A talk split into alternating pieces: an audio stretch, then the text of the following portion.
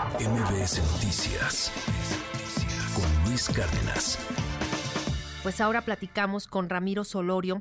Él es activista de Acapulco, integrante del movimiento Acuérdate de Acapulco. Ramiro, muchísimas gracias por estos minutos. Muchísimas gracias a ti, Sheila, por darnos esta oportunidad. Efectivamente, ayer vino el presidente de la República eh, a enclaustrarse nuevamente, a ir resguardado con militares en la zona naval.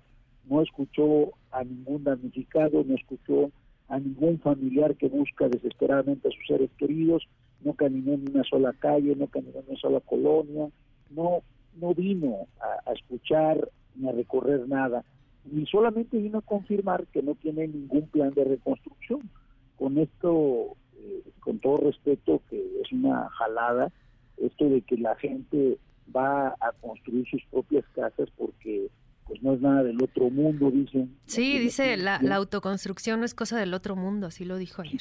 Así lo dijo literal, y la verdad es que no tiene ningún plan de reconstrucción, son más de 250 mil viviendas que fueron dañadas totalmente, y al no tener un plan de reconstrucción, pues recurre a esto, que no resulta más que una, una burla. Eh, no hay recurso para la reconstrucción, es de la realidad. Si no hay recurso para reconstruir viviendas, pues menos hay para reconstruir escuelas, son más de 300 escuelas eh, dañadas totalmente. No hay para reconstruir hospitales, tenemos entre los hospitales indispensables el hospital de cancerología. Son 150 niños con cáncer que ahí se atendían. Si antes ya venían de tener medicinas, pues ahora no hay instalaciones siquiera para que se atiendan. Entonces, no hay eh, recursos para la reconstrucción, tampoco se tocó el tema de la gravísima crisis sanitaria, Sheila, que tenemos aquí en Acapulco y que hemos estado nosotros insistiendo.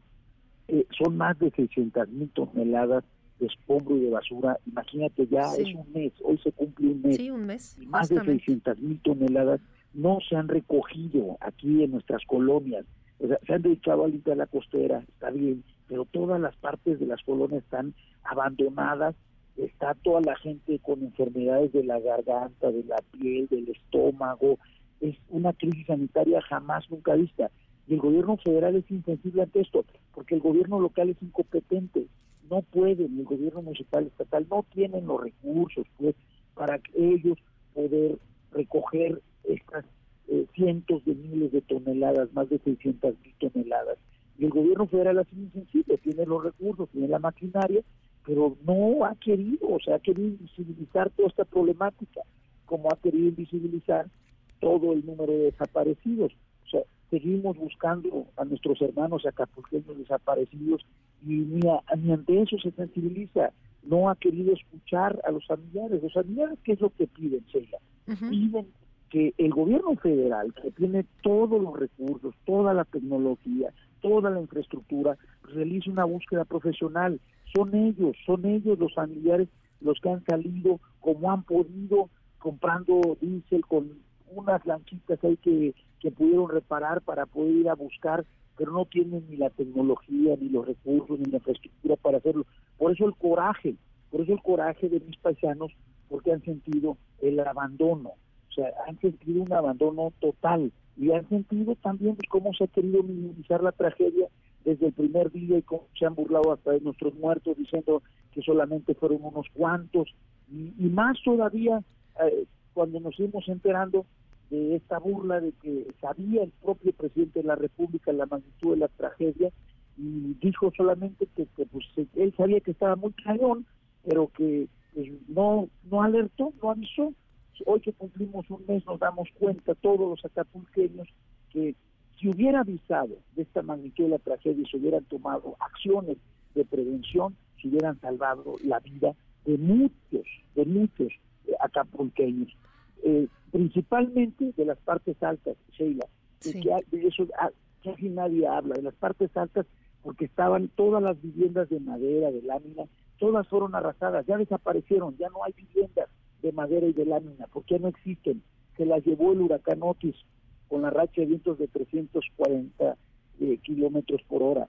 Y abajo, en el mar, se hubiera avisado la Capitanía de Puerto a, todos a todos los eh, capitanes, a todas las embarcaciones, de todo el tamaño del desastre, porque mis hermanos fueron a ver eh, cómo estaban sus embarcaciones como siempre hay una tormenta tropical o algo, van, hacen los ajustes, sacan sus cabos y demás, pero nunca se les mencionó del tamaño de la magnitud de la tragedia. Si eso hubiera pasado, se hubieran salvado muchas vidas. Permíteme. Eh, podemos hacer ese recuento. Sí. De un mes que podemos decir, eh, Sheila, que lamentablemente el abandono, la indolencia, pues eh, pega mucho, pega mucho aquí en Acapulco. Y que lo único, eso sí hay que decirlo, lo único que está sacando eh, a respirar un poco Acapulco es el apoyo de la sociedad civil que se ha sentido y también el impulso que los empresarios, los comerciantes, turisteros, prestadores de servicios turísticos, hoteleros, restauranteros, le están dando para abrir sus negocios y poder reactivar un poco la economía de Acapulco, aunque sea en medio de toneladas de basura, es antisanitario, pero de todas formas están haciendo un gran esfuerzo.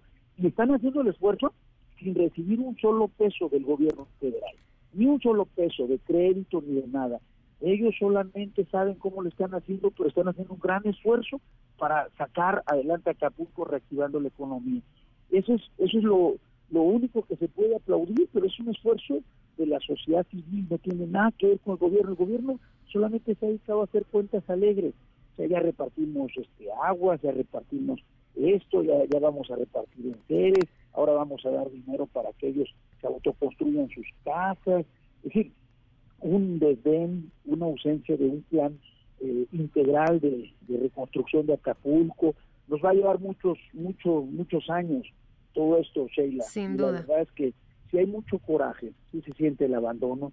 Y sí, y sí es, tienes razón, ayer fuimos con mucho coraje otra vez a protestar y, y no es para menos. La verdad es que sí, sí tenemos mucho coraje los acapulqueños, Sheila. Justamente sí, es lo que quería comentarte. Sí, hay, hay mucho enojo. Y, y, nada más muy brevemente, ¿cuál sería en este momento la principal demanda eh, eh, de los acapulqueños, Ramiro?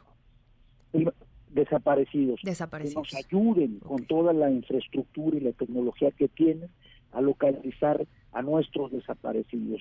Están hundidos muchos de ellos con las embarcaciones, que nos ayuden en las partes altas en eh, las excavaciones que se tienen que hacer con maquinaria para levantar todo el escombro, porque muchas personas de las partes altas están desaparecidas.